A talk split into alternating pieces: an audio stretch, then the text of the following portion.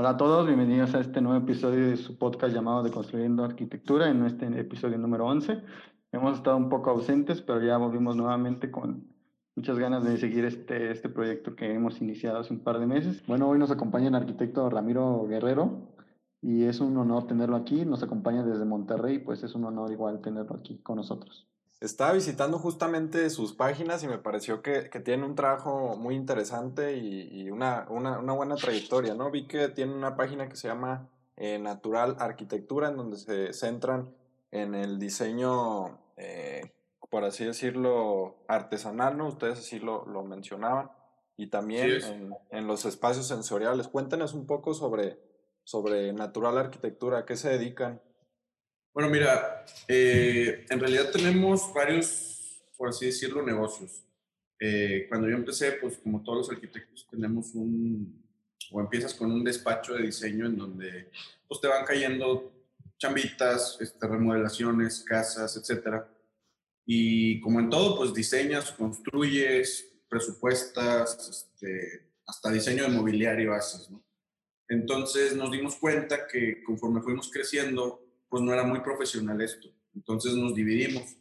Tenemos una página que, como dices, es Natural Arquitectura, que se dedica estrictamente al diseño. De hecho, se dedica estrictamente al diseño artesanal. O sea, no, no hacemos tanto diseño eh, contemporáneo. Sí lo hacemos, claro, pero, pero sí tenemos como una línea un poquito marcada al, al diseño artesanal, al diseño que es más como sensorial, al color, a las formas puras y a todo lo que tiene que ver con la plástica del diseño claro, no dejamos fuera la, tecnología ni, ni las nuevas, este, nuevos métodos constructivos, pero sí nos inclinamos mucho a la plástica del diseño.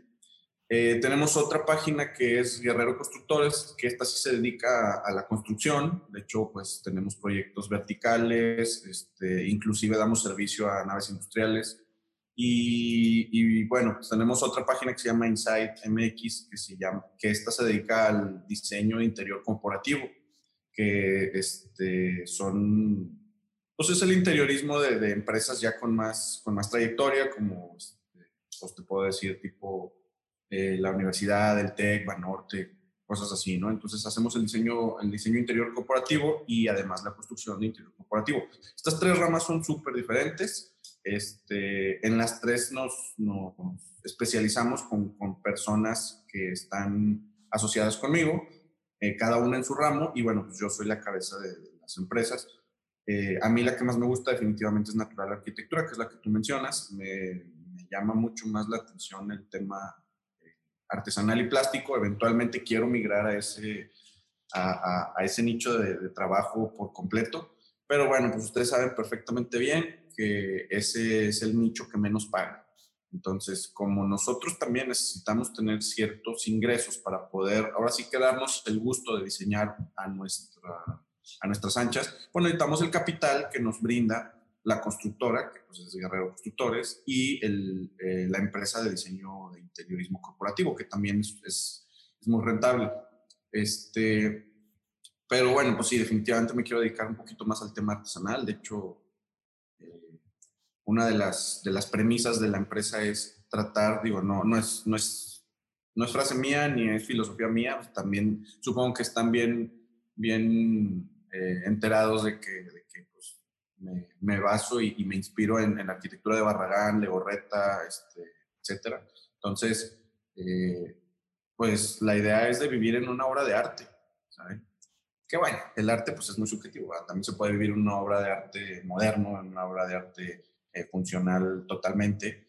Pero bueno, en este caso sí le queremos dar como el toque más, entre comillas, mexicano. No quiero encasillarlo en ese, en ese espacio porque aparte de que se acota, pues no tengo ninguna, eh, egocéntricamente no tengo ninguna, ninguna intención de ser el arquitecto mexicano, ni que sea eh, considerado como una copia de X o Y, simplemente me gusta el estilo, obedece a mis necesidades como arquitecto y definitivamente trato de que los clientes eh, se sientan identificados con estas necesidades que yo tengo, no al revés, ¿sí? O sea, no viene alguien y me dice, oye, fíjate que quiero una casa buchona, házmela. No, no funciona así. ¿sí? pero bueno, pues más o menos es de, lo que les podría eh, yo comentar. Totalmente. Y ya hablando, pues, en esta parte que menciona acerca de la parte, pues, de la arquitectura, del diseño, la parte más residencial, este, justamente, pues, hemos visto, bueno, yo lo conocí precisamente por su casa, en este caso es Casa Guerrero, que lo vi en, en TikTok, y me gustaría saber qué tanto fue su inspiración, aparte de ¿Qué le llamó más la atención tanto de Barragán como lo que hacía Legorreta en cuanto a la forma de expresar los espacios? Eh, conocíamos a Barragán que trataba de esta llamada arquitectura emocional, el cual buscaba buscar estas sensaciones a través de la luz, del espacio, de generar este tipo de, pues, de sensaciones, ¿no? O sea, ¿qué tanto fue su, su inspiración en este tipo de proyectos? Mira, eh, te voy a platicar dos segunditos bien rápido. No, no no, no, es tanto un tema de la inspiración en base a un arquitecto en específico, por supuesto que es Barragán, mi preferido, pero no, no viene tanto por ahí. Eh, suena también un poquito, a lo mejor, egocéntrico, pero pues mi, mi formación durante la carrera, eh, la, yo viví en la casa de mi abuela, yo no soy de aquí, soy de, Aguascalientes, eh, pero viví en la casa de mi abuela que, que está aquí en un barrio muy, muy de muy bajos recursos, ¿no? De hecho, se llama la colonia obrerista, la casa era de lámina y cartón. Durante toda la carrera, así era, ¿no? Digo, también antes de eso, pues viví con mis papás en su momento, pero eh, pues igual era una casa de Infonavit. Entonces, que así de chiquita y así como, como se entregó, mi cocina tenía, pues mis papás supieron acomodarla de alguna forma para que estuviéramos cómodos y felices, ¿no? Sin tanto gasto. Pero la casa de mi abuela es así para que hacer un reto, ¿no? Era lámina, cartón. Días fríos, había que poner eh, periódico en los huequitos de, de, la, la, casa. Días cálidos, pues imagínate, era como un sartén, pues era la lámina arriba y, pues el sol quemando y era un sartén. Entonces, de hecho, todavía en esas épocas no, no sé, yo no usaba el AutoCAD, entonces los planos eran a mano y cuando hacía los planos de la carrera, pues imagínate con las láminas, el calor, las gotas de sudor caían en la tinta y entonces era todo un show. Entonces de ahí eh, resulta que en algún momento tuve la, la, oportunidad de conocer el Camino Real de, de aquí, el, Hotel Camino Real de, de Legorreta, que está en, Monterrey. Eh, fue mi fascinación, los colores, las luces, eh, la, la, pureza de su estilo, el, el, el no miedo a, a, que lo juzgaran, porque pues bueno, aquí los regios somos, bueno, ya me considero regio, somos muy cuadrados en cuanto a eso. La arquitectura de por acá pues, es más influenciada por, el tema este, de Estados Unidos, los norteamericanos, es una arquitectura un poquito más, más el tema funcional, más el tema eh, comercial. Entonces, pues que llegara este Legorreta y pusiera Camino Real, pues aparte de que fue un hitazo, porque después de eso, pues obviamente quiso varios edificios. Eh, por X o Y razón, yo me, me, tocó, creo que fue una boda, pude, pude verlo y la verdad, pues me gustó muchísimo. Pero bueno, simple gusto, mm, tal vez no, no iba a pasar a mayores.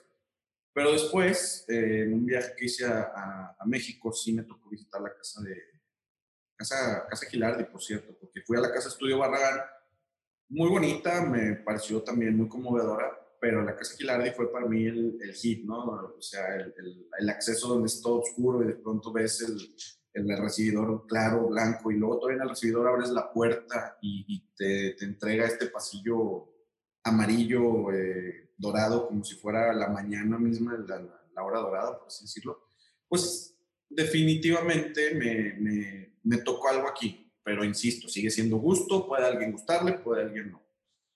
Y te dan mucha teoría en la universidad de que si la arquitectura puede modificar tus emociones, que si un color te puede hacer sentir de una forma u otra. Pero resulta que cuando yo pasé de, de vivir en la casa de mi abuela, que era de lámina y cartón, a pasar a un departamento donde ya los colores eran más claros, donde tenía una vista de la ciudad muy padre, etc., mi rendimiento como profesionista, como persona, como gente, pues me gusta hacer deporte, entonces como gente que hacía deporte, mi, mi, rendimiento se disparó, ¿sí? Tan solo por el simple hecho del disfrute del espacio.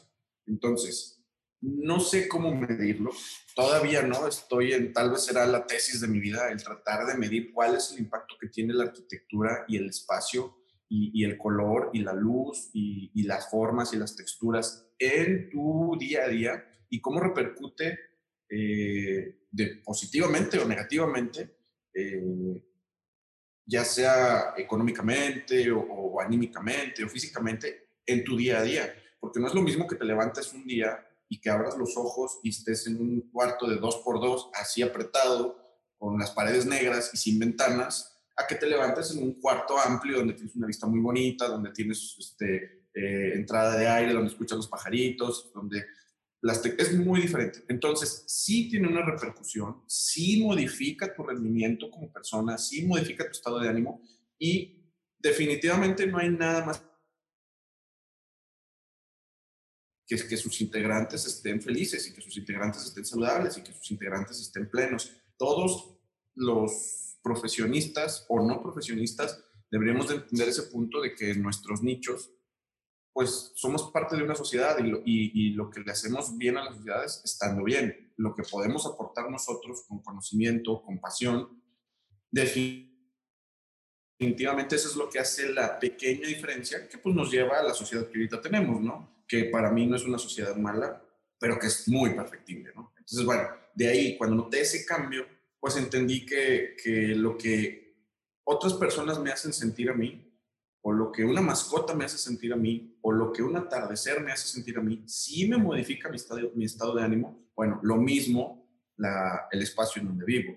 Y en la pirámide del ser humano, pues de las, de las necesidades básicas que existen, pues está el alimentarse, está el reproducirse, está el tener protección, tener un hogar. Entonces, una vez que brincas ese, esa, esa parte básica de, de, de, la pirámide, pues ya empiezas a acceder a nuevos, nuevos eh, pues no sé si llamarlo placeres o así que nuevas necesidades, en donde ya no solo es comer, ya es comer rico, en donde no es reproducirse, es el amor, en donde no es tener una casa o, un techo, es pues disfrutar la arquitectura, que cada vez, en, conforme vas subiendo más en esa pirámide, te vuelves más humano, porque todas las, las actividades se vuelven más humanas. Y ahí es donde entendí que, pues al menos en mi caso, el color, el espacio, las formas puras me permiten resaltar otras cosas que para mí son muy importantes, como por ejemplo los paisajes. A ver si alcanza a ver, porque de hecho estamos aquí, ¿no?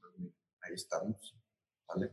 Los paisajes, este, los cuadros, los cuadros que tú haces, este, las plantas, tú mismo, tú vives en el escaparate que es tu casa y tú eres la, la, obra de arte y tu casa es el escaparate, que al mismo tiempo también es pues, una obra de arte, ¿no?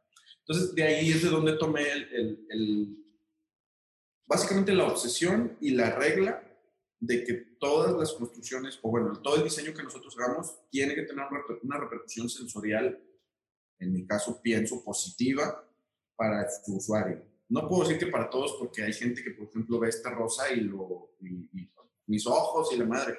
La verdad es que este, este rosa se pintó 12 veces antes de elegirse. O sea, no es un rosa de, ah, me gustó el rosa y lo pinto ya. Se pintó y se pintó y se pintó hasta que el espacio se sintiera cómodo, porque en efecto no todos los rosas son cómodos, no todos los azules son cómodos, no todas las texturas son cómodas, ¿no? Y de ahí fuimos acotando, acotando, hasta que ya logramos un cierto lenguaje. Todavía estamos muy lejos de tener ya algo definido, pero ya logramos un cierto lenguaje que nos permite diseñar de cierta forma. Le llaman estilo, pero la verdad es que eso pues, no creo que aplique. O sea, sería de nuevo encajonarlo. Y, y pues la verdad es que estilo, pues, ¿qué te puedo decir? Me van a decir, siempre me van a decir que pues, tengo el estilo de Barragán o, o que me copié de Barreta y bueno, ¿qué les puedo decir? Pues tal vez sí. Sí, justamente creo que tocó varios puntos interesantes. Primero que nada, creo que esa es una de las labores que nosotros como arquitectos buscamos, más que satisfacer las necesidades básicas que es dormir, comer, este, etcétera, pues buscamos el crear sensaciones este, al usuario, ¿no? Justamente me hace recordar un término que justamente utilicé eh, y estoy aplicando justamente en mi tesis, que es la, la llamada neuroarquitectura, que va muy relacionado con la neurociencia, que busca entender cómo el entorno modifica nuestras emociones, ¿no? Justamente esa parte que modifica que dependiendo del espacio, pues te hace sentir feliz, triste, y pues influye mucho el espacio, los colores y cómo te vas desenvolviendo, ¿no? Y justamente otra parte, pues esta, este color que menciona el llamado rosa mexicano, que creo que es el, el que busca aplicar y el que retomó precisamente este, Luis Barragán y Legorreta, pues me hizo también recordar la anécdota de precisamente de dónde vino el llamado pues, rosa mexicano, que pues nació en los años 50, precisamente de, de un diseñador en, una, este, en un concurso en Nueva York que precisamente utilizó el color inspirado en las bugambilias. Y justamente ahí le nombraron el llamado pink rosa, ¿no? El llamado rosa mexicano, que justamente este, era un color que se buscaba retomar, este, que fuera como una, una identidad en la arquitectura mexicana, ¿no? Que cuando vieras a, a voltear a una, a una edificación y vieras este color, pues te, te, hiciera recordar a México, ¿no? Entonces esta parte pues me parece bastante interesante y creo que, que esa es una labor bastante difícil, ¿no? El poder este, crear diferentes sensaciones a través del espacio, del color, etcétera. Sí, claro, hacer sentir es este, muy importante, pero también con, con, sentido. O sea, hacer sentir por hacer sentir, eh, pues, mal, no digo que esté mal, pero nosotros como profesionistas, pues ya tenemos que tener que tener un propósito.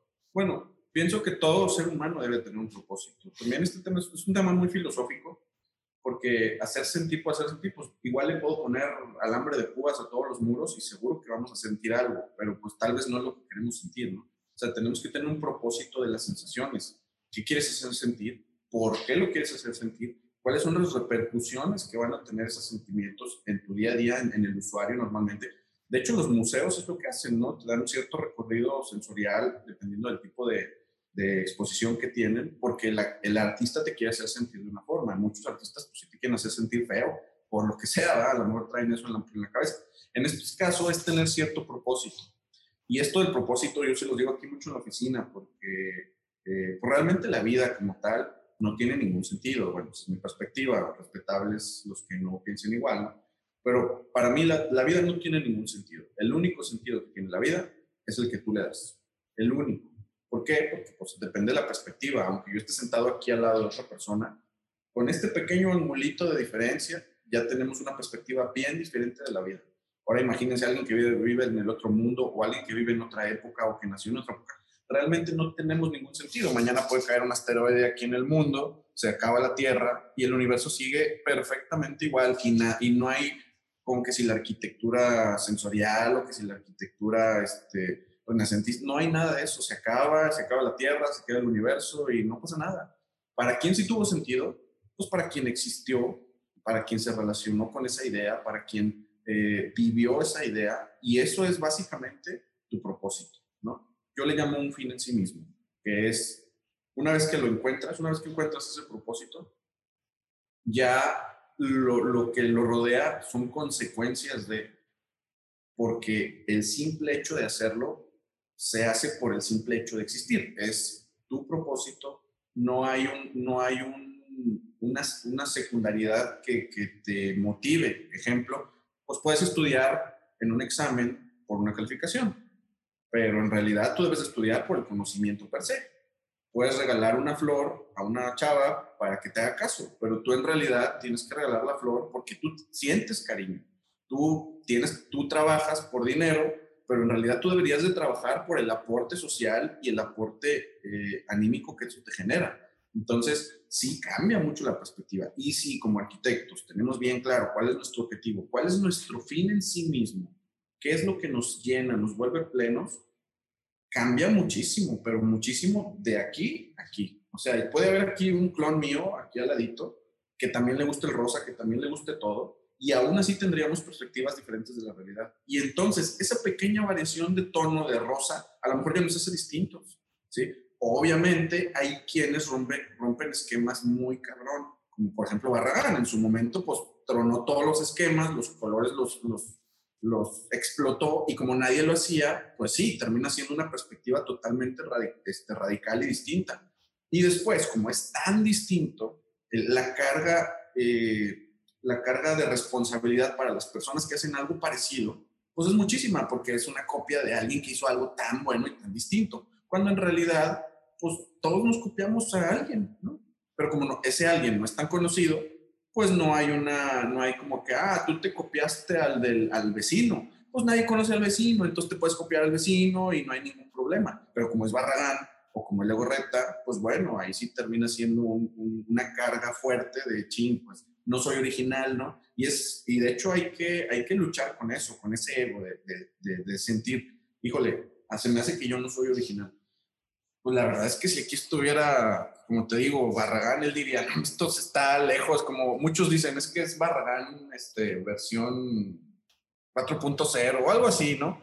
Pues la verdad es que no, o sea, soy yo con mi, mi perspectiva y, y, si hubiera un clon mío, seguramente tendría de lo mismito una perspectiva bien diferente, pero este es mi motivo, este es mi fin en sí mismo y es un privilegio que las personas que trabajan conmigo de alguna forma comparten ciertos valores que les permiten disfrutar las texturas, los colores, el, el modo de trabajo igual que el mío, ¿no? Porque tampoco se trata, nosotros no contratamos personas por por, ni por costo, ni, ni por este, portafolio, ni por calificaciones, ni, por currículum. Lo contratamos por propósito. De hecho, siempre hago las entrevistas de esa forma.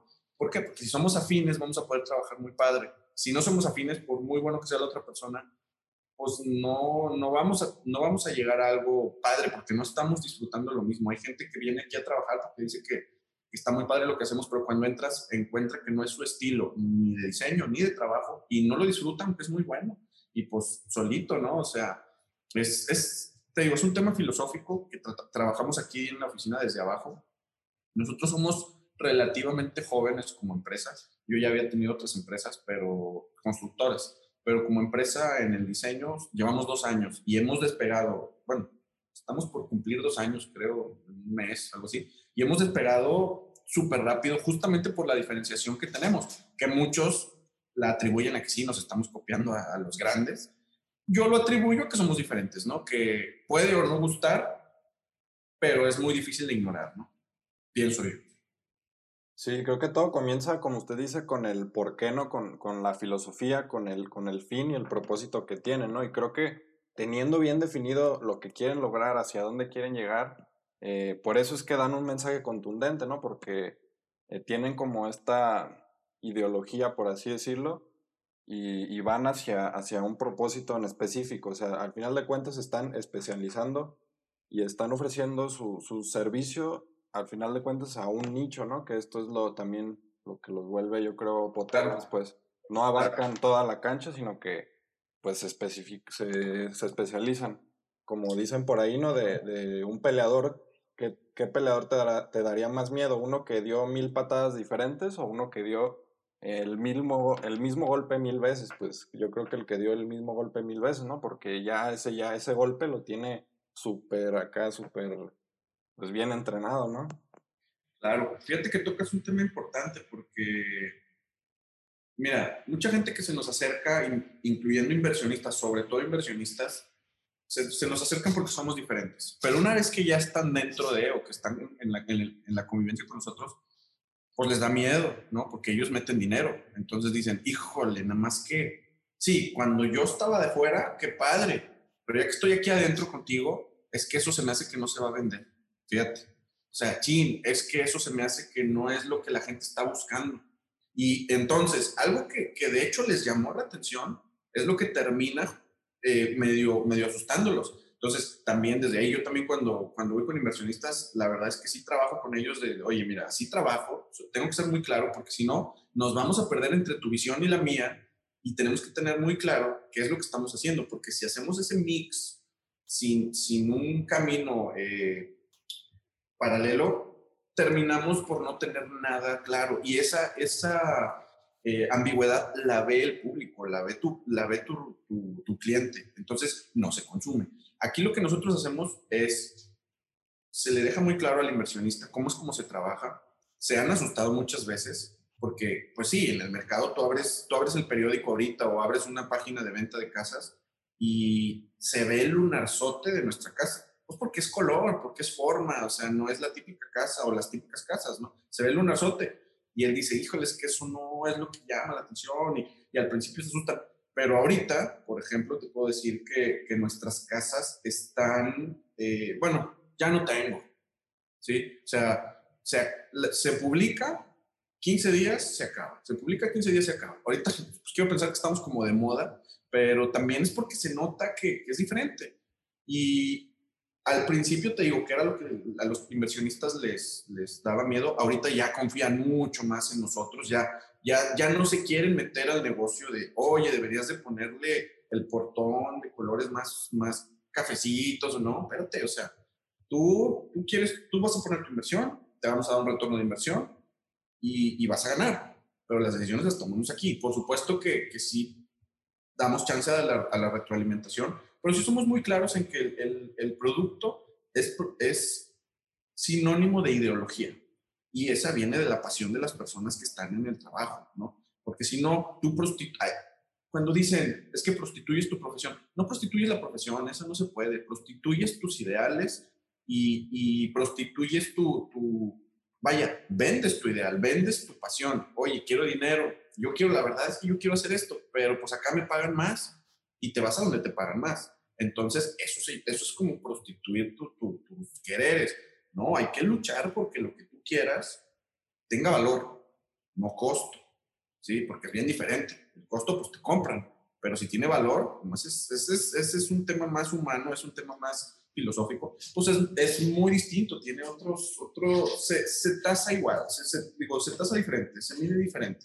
Nosotros buscamos valor. Entonces, pues sí, tienes mucha razón en todo eso que dices, pues hay que tener eh, congruencia y bien clarito hacia dónde vas, para que no le, no le dudes con las primeras turbulencias económicas o, o, o, sobre todo económicas, ¿no? Pero bueno, pues también, por ejemplo, el coronavirus fue todo un reto, este, las situaciones de, de, de legales, etcétera, ¿no? Todo lo, que, todo lo que conlleva nuestra profesión y que te hace dudar si tú estás haciendo bien las cosas, ¿no? Hay que ser bien firme sobre una ideología.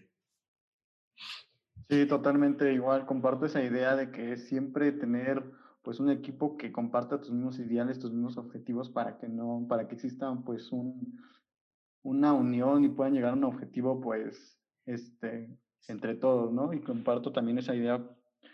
Este, usted mencionaba acerca de pues de los retos que muchas veces este pues los inversionistas tienen miedo por el tema del color, pero este también es esta parte, ¿no? De que no todos pues aceptan el color, ¿no? No todas las personas pues les gusta tener un espacio lleno de color, a unos les gusta más tener espacios como más, más sobrios, más blancos, ¿no? Como decía justamente en Casa de Gilardi que lo mencionaba, que le mencionaban si iba a resistir totalmente el color rosa, ¿no? Porque no es un, un color que, que, este, pues que se vea, que, este, que se disimule fácilmente, ¿no? Entonces, este, o sea, ¿cómo es esa parte de, del color con los clientes?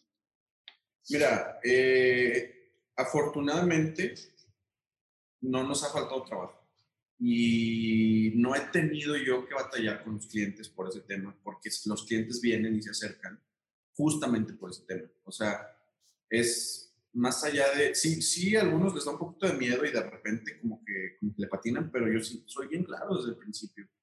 O sea, el blanco es un color, sí.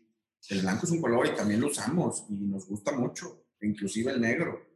Eh, yo lo que les trato de decir es de que confíen en nosotros, de, que confíen en sus, necesidades en nosotros, que también nosotros les estamos confiando las nuestras como arquitectos y que vamos a entregarles un producto que a ellos les llene. Entonces, realmente los clientes que se me acercan a veces hasta me exigen el color. De hecho, acabo de terminar un proyecto que pues, yo lo tenía proyectado más como en blanco y con acentos de, de color. ¿no? El cliente sí me dijo, oye, pues si yo te estoy contratando a ti, es porque yo quiero que tú me hagas una casa colorida. O sea, así, lo, así, me, así te conocí, eso es lo que yo quiero, házmelo así. Híjole, me costó mucho porque la verdad es que hacerle entender que el blanco también era un color y que, realmente era algo padre, este, pues fue, fue complicado, pero bueno, al final pues sí se logró y se logró como cumplir sus requerimientos y cumplir los míos. Porque si yo no cumplo mis requerimientos, te lo prometo que la casa no se hace. O sea, no hay forma, no puedo yo entregar un, un, un proyecto que no esté en, en, armonía conmigo. Al menos no en Natural Arquitectura y al menos no con mi firma.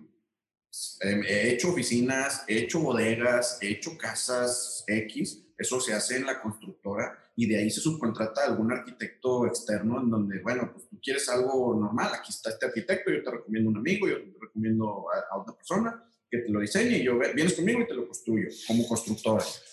No, jamás le ponemos ahí de que natural arquitectura lo diseñó, no, no, nada que ver. ¿Por qué? Pues porque no queremos justamente eh, que se piense que hacemos cualquier cosa es parte de nuestro sello. No es un capricho, también es parte del branding, de, de, respetar tu marca, ¿no? Es como si ahorita Nike se pusiera a hacer zapatos para, para bodas, ¿no? Este, pues, pues lo puede hacer, tiene el dinero, y, pero pues no es un nicho, no es su marca, que imagínate un zapato así para bodas con la palomita ahí de Nike, no. Este, es parte del branding y también nosotros vemos eso, la imagen para nosotros cuenta muchísimo, muchísimo. Nosotros vendemos imagen, o sea, la arquitectura es imagen también. Entonces, de hecho, una de las cosas que les digo a mis trabajadores, siempre me dicen que estoy tirándoles ahí yo las indirectitas de... Yo no les estoy diciendo que se vistan bien, ¿eh? quiero que quede bien claro. Simplemente que tengan imagen. Tú puedes ser hippie y eso es una imagen muy chingona, pero tener imagen, tener presencia, ¿sí? O sea, eh, Steve Jobs con sus playeritas y sus tenis tenía un, un, porte y una presencia muy cabrona. Entonces, y, y, eso te lo da también el contexto, pero lo que les digo aquí en la oficina es que si nosotros nos paramos en un sitio, ya sea con un cliente, ya sea con un trabajador, ya sea en una conferencia, ya sea lo que sea, imagen. O sea, tu imagen, tu porte, porque es la representación de la empresa, ¿sí? Y cuido mucho que mis trabajadores tengan porte, tengan imagen, sepan hablar. Es, es el, el combo completo, vaya. Este, nosotros no, no me gusta eh, subestimar a las personas ni, encasillarlas en, ah, ok, saliste muy bien con tus calificaciones, o traes muy buen currículum, eres bueno, no. Todo, todo lo que tú sabes hacer habla de ti. Que si sabes música, que si haces ejercicio, que si has viajado, que si te gusta el teatro, todo eso te nutre y al final complementa tu labor, ¿no? Entonces, bueno, pues esa imagen la complementamos, los clientes se acercan con nosotros por la imagen, entonces tengo que respetarla. A lo mejor no se ve mucho ahí en la pantalla, pero mi playera es morada y los clientes me ven con playeras moradas, me ven con playeras rosas. O sea, nunca hay como esa ausencia de color y, pues ya se vende así. De hecho, esta es de las pocas veces que me van a ver sin el chaleco porque regularmente traigo el chaleco de obra, siempre lo traigo, es parte de nuestra imagen. Hoy porque de plano me cae un chorro de cemento, pero pues definitivamente color aquí no es problema, ni para mí y para mis clientes, pues al parecer tampoco. Los que poquitos sí son los, los, los inversionistas, pero ya se les quitó Ahorita, después de que vieron que sus casas se vendieron, eh, pues terminan por aceptarlo, ¿verdad? Terminan por, por, por aceptarlo. Y fíjate que muchos hasta gusto le agarran. Los que no querían ni querían, este, ni creían en ese tema, hasta gusto le agarran. No, sí, la verdad es que es un tema de ese de la percepción, un tema muy importante, ¿no? Que, que al final de cuentas, pues es un juego de percepción este, pues bueno, retomando esta parte que mencionaba del color, pues también es importante pues recalcar que el juego del juego con los colores pues no, no es fácil, no es este, simplemente aplicar colores por aplicar, ¿no?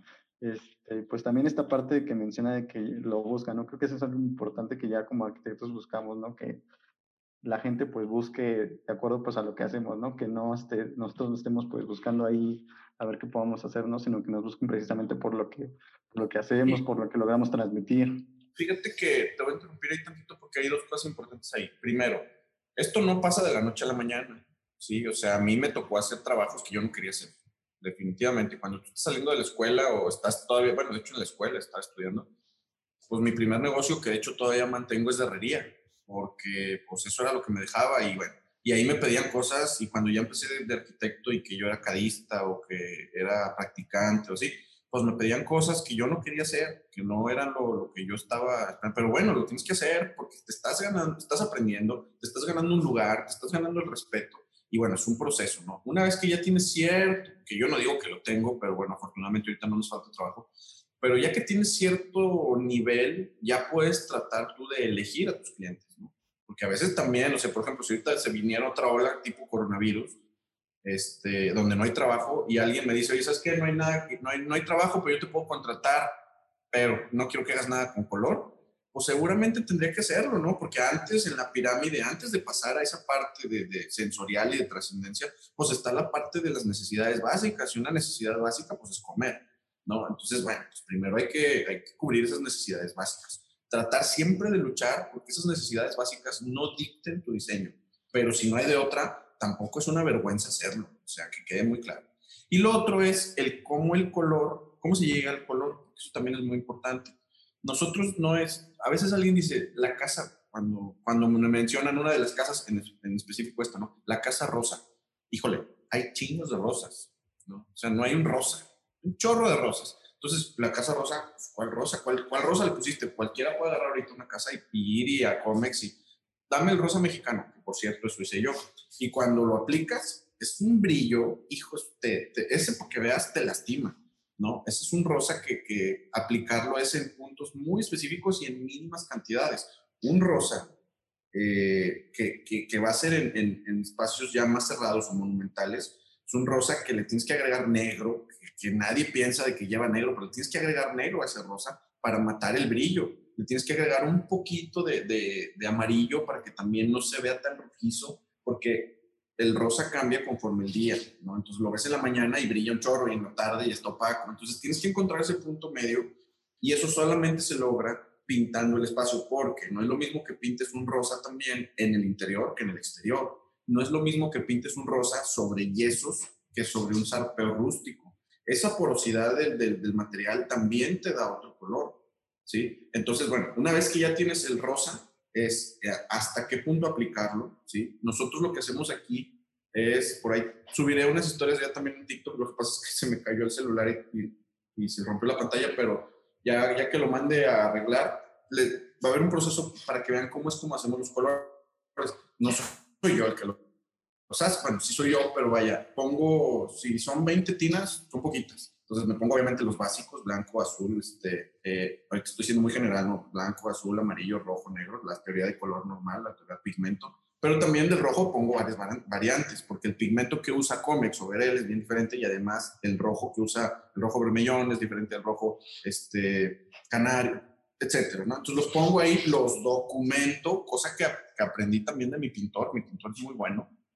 Es un vato todo tatuado, pelón, así, cholo, pero el vato es todo el cerebro del mundo y buenísimo para la pintura, le encanta su trabajo, es un artista de brocha grande. Entonces documentamos y luego, una vez que damos con el color, porque él va diciendo, ¿cuánto le echo? ¿Cuánto le echo aquí? Entonces le echamos media tapita de, rojo y luego un cuartito de blanco y él lo va apuntando. Cuando vamos con el color, ah, ok, aquí hicimos esto. Y luego me guarda un botecito, me le pone el nombre, me le pone el color a la tapa y lo, y lo, lo, este, lo documentamos y vamos viendo cuál es el color de cada lado. Y luego le ponemos, este es el color que usamos eh, a las 12 del día. Y luego lo volvemos a usar en la tarde, en la tarde ya no jaló y lo tachamos. Entonces, vamos haciendo esa, esa prueba de color. Yo, de hecho, voy agarrando los colores, me los voy poniendo en la mano, los voy pintando así, y luego, no es, porque muchos te dicen, oye, te hago una prueba de color y te hacen un cuadrado, no sé si a ustedes les ha tocado un cuadrado en las paredes con cinta, y llegas a la, a la obra y tienes tres cuadrados. No te hace sentir nada de eso, no te da una sensación, ¿no? ¿Cómo vas a elegir un color? Luego ya dices, este, este me gusta. Y resulta que cuando te pintaron todo el muro, se te viene encima el pinche muro porque estaba súper pesado porque el color realmente no era el que tú querías. Entonces ahí es donde entra un buen arquitecto. Hay, hay diferentes tipos de arquitectos. A ver, como en todo, como en todo, en toda profesión. Ah, siempre hay quienes hacen la forma, las cosas de una forma y quienes hacen las cosas de otra forma. Y en los arquitectos hay quienes se, dedican más a las estructuras, otros se dedican más a los acabados, otros más al color, otros más al, a la monetización de su negocio. Mm, cero juzgable, nosotros nos dedicamos más a esto, a la plástica. Entonces, de hecho, el zarpeo no es nomás aviéntale el zarpeo. Yo hice las pruebas de zarpeo con la gente una y otra vez hasta que la rusticidad del, del zarpeo era la que yo quería. ¿sí? ¿Cuál es el problema de esto? Pues que cuesta dinero. ¿sí? Porque claro que cuesta. De hecho, te puedo decir que haber, haber puesto el, rosa ese, como lo pinté siete veces, hubiera sido casi lo mismo haberle puesto mármol. ¿sí? porque pues le metes y le metes pintura. Pero la situación es que después de que se logró esto, yo ya tengo todo esto documentado, pues realmente no nada más es la ganancia de que el espacio sea como yo quiero, sino que también la lo, lo, que documenté ya le sirve a mi propósito o a mi fin en sí mismo, que es mi negocio o bueno, el diseño. ¿no? no porque ni siquiera mi negocio, es el diseño. Entonces ya lo tenemos documentado, ya sabemos cómo se hacen esos colores, ya sabemos qué marcas nos dan esos colores, qué rendimientos tenemos, ya sabemos cuánto vamos a gastar.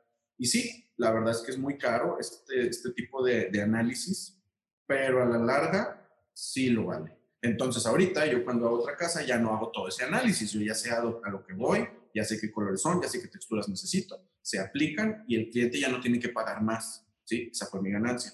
Pero bueno, pues al final sí es caro. Lo mismo, lo mismo con la plástica de la casa, ¿no? O sea, los zarpeos, este, eh, miren, no sé si ahí se fijan en, el, en, la pantalla que se alcanza a ver una, una eh, ahí atrás se alcanza a ver el marco de la ventana negro. No sé si lo alcanzan a ver. Bueno. Sí, sí, sí. Chéquense que ese, este, ahora este es blanco. ¿Sí? No sé si alcanzan a ver. ¿Por qué fue eso? ahí, está, miren, el, marquito blanco, que está ahí en medio. ¿Sí? Bueno, ¿por qué? El marco negro ya no me gustó. ¿Por qué? Porque es agresivo. El negro contra el blanco es bien agresivo. En su momento se, pensó en negro porque de afuera la casa se veía muy bonita con los marcos negros. Es como si a una mujer le delineas los ojos. Entonces se veía muy chingón. Pero aquí adentro, que es donde más tiempo estoy, es agresivo, blanco con negro. Entonces yo a mano pinté los, los, marcos blancos para ver cómo se veían, me gustó y ahora toda la manguetería se va a cambiar a blanco. Interior, exterior se va a pintar del color del muro, ¿sí? Esa es la rusticidad y la artesanalidad de la que nosotros hablamos. ¿Por qué? Porque es, fácil decir, bueno, cambio manguetes a blanco y por fuera se va a ver blanco, que no me gusta, y por dentro se va a ver bien. O al revés, por fuera se va a ver negro, que sí me gusta, pero por, dentro se va a ver negro, que no me gusta. Entonces, no, se tiene que lograr por los dos lados y por todas las perspectivas que a ti te, te, llenen, que sea como tú quieres. Insisto, tiene un costo. ¿Cómo pago ese costo? Pues creamos una constructora que permite financiar estos caprichitos. Ya sé, mis, mis socios y mis inversionistas siempre me están chingando. Es que estás gastando el dinero en algo que no deja, es y luego cuando ya vendemos las casas, le digo, como que no deja, güey, porque el conocimiento cuesta, el conocimiento proyecta, el conocimiento le da valor a las cosas. Y ese tipo de conocimiento, pues ese es el riesgo y ese es el, eh, son las decisiones que tienen que tomar las personas que dirigen las empresas. En dónde vas a invertir tu dinero y en dónde vas a invertir tu tiempo, que al principio parece ser muy subjetivo y sin que no lleva nada, pero que al final termina siendo el producto en sí. No es lo mismo un iPhone que un, teléfono de un Oxxo. Aunque tiene una pantalla táctil, aunque funcionan para lo mismo, los materiales, las sensaciones, el diseño, eh, todo lo que lleva detrás un iPhone, que lo hace valer 10 veces más, pues termina siendo por diseño, porque se invirtió en el diseño, se invirtió en marketing, se invirtió en tecnología, se invirtió en algo que al principio era intangible, pero que después se convirtió en una marca y que precisamente por eso se consume. No, no podemos evitarlo, somos seres humanos, somos entes sociales y así ahorita se maneja el mercado. No es que yo lo entienda perfectamente, me gusta mi mercado, no quiero descubrir el, hilo negro, pero sí respeto mucho eh, mis pasiones y esperaría que todos aquí en la oficina también lo hagan, ¿verdad? Y si he de, he de dejar cierto legado chiquito, pues debe de ser ese, el tratar de que la gente persiga lo que quiere, sus pasiones a tope, o sea, eh, lo más que se pueda. Ahorita rescatando lo que mencionó al inicio, de primero cubrir nuestras necesidades básicas, ¿no? Y después ya dedicarnos a hacer arte ahora sí y vivir de eso que, que, nos gusta hacer realmente, ¿no? Primero, pues sí, este, pues sí, vender algo que tal vez no nos guste tanto, pero hay que dejarlo bien claro también, que hay que hacer un buen trabajo, no importa, no importa si, si tal vez no es lo que nosotros estemos buscando como arte, pero ya eh, a través de la experiencia y los años, pues podríamos lograr hacer lo que usted está haciendo en su momento, ¿no? Y, me parece también muy interesante el proceso de, de, diseño y de cómo ustedes buscan esta, pues, estos colores y cómo ustedes lo...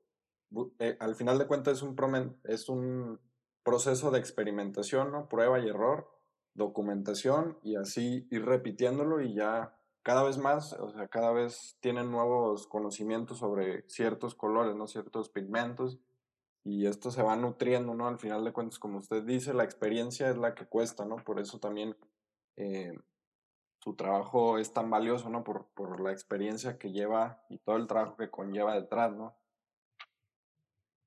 Sí, la verdad es que los colores, este, bueno, como en todos los procesos que nosotros aquí tenemos, como te decía, me gusta, pero si ustedes platicaran con mi pintor, con todo y su lenguaje, le voy a llamar un lenguaje ay, no sé cuál es la palabra, pero rústico, no sé cuál, cómo decirlo, el güey sabe un chingo.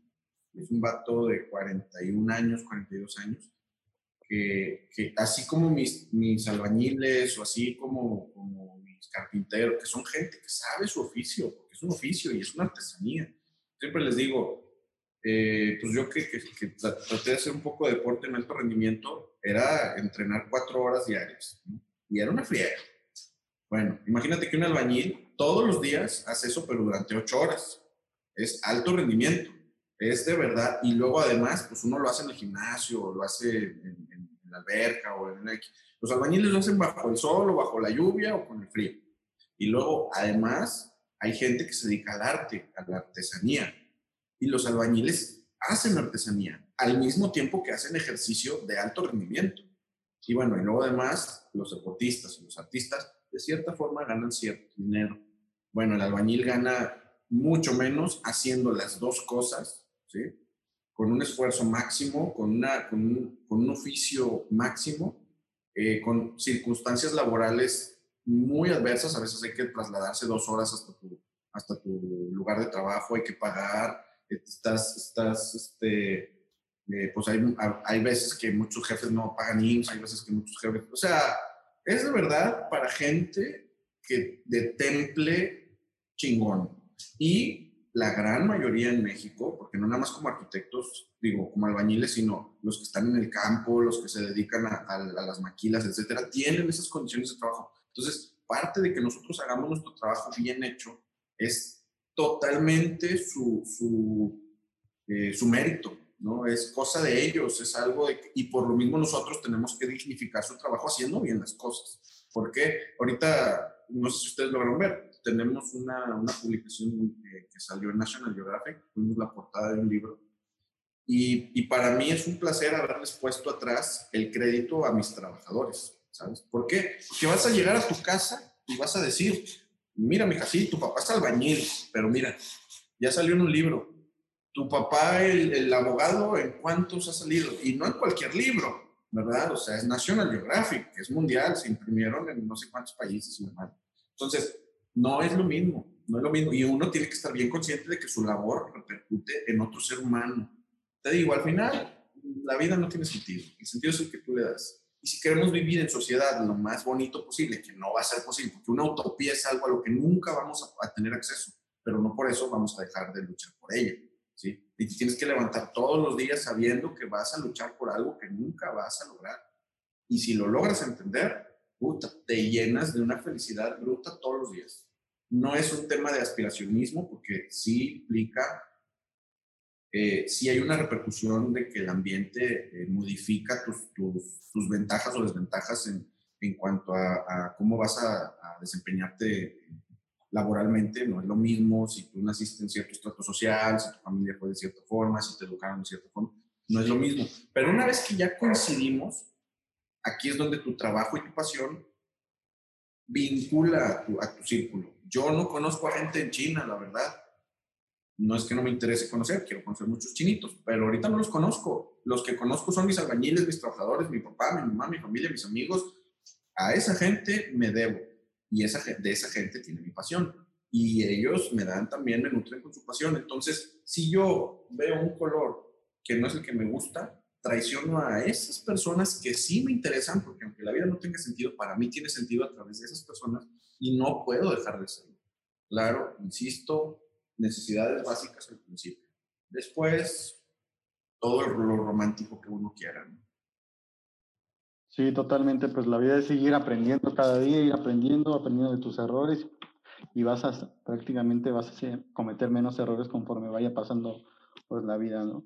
No, pues muchas gracias, arquitecto. Pues ya por temas de tiempo ya iríamos cerrando, pero fue un placer claro. tenerlo tenerlo aquí en, en, el podcast. La verdad, hemos este, tenido una plática muy buena a mi parecer y hemos hablado de muchos temas. Este, y pues nada, quiero darle muchas las gracias por aceptar esta invitación.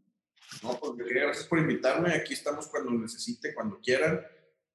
Eh, totalmente eh, agradecido y feliz. La verdad es que, como les digo, esto es interacción, todos aprendemos siempre todos, siempre es muy buena muy, muy bueno el, el, conocer otros puntos de vista. Qué chingón que tú estás en el DF, qué chingón que tú estás en Guadalajara, qué chingón que estoy en Monterrey y que aún así podemos tener estos diálogos y que espero que en algún momento eh, tú seas muy famoso, tú también seas muy famoso, todos seamos muy famosos y digamos, ¿se acuerdan cuando tuvimos una plática de una hora por la tarde?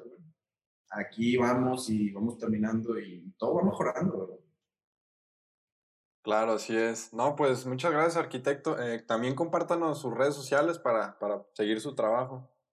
Claro, en Natural Arquitectura es, es en Instagram. Eh, Guerrero Constructores también en Instagram y en TikTok pues también está Natural Arquitectura, Guerrero Constructores, ah, en Instagram también está Inside MX, así lo buscan, Inside MX, ahí pueden ver lo que estamos haciendo ahorita y, y pues en TikTok pues Ramiro Guerrero, es la que, la que regular, supongo que es ahí donde nos vemos, ¿no?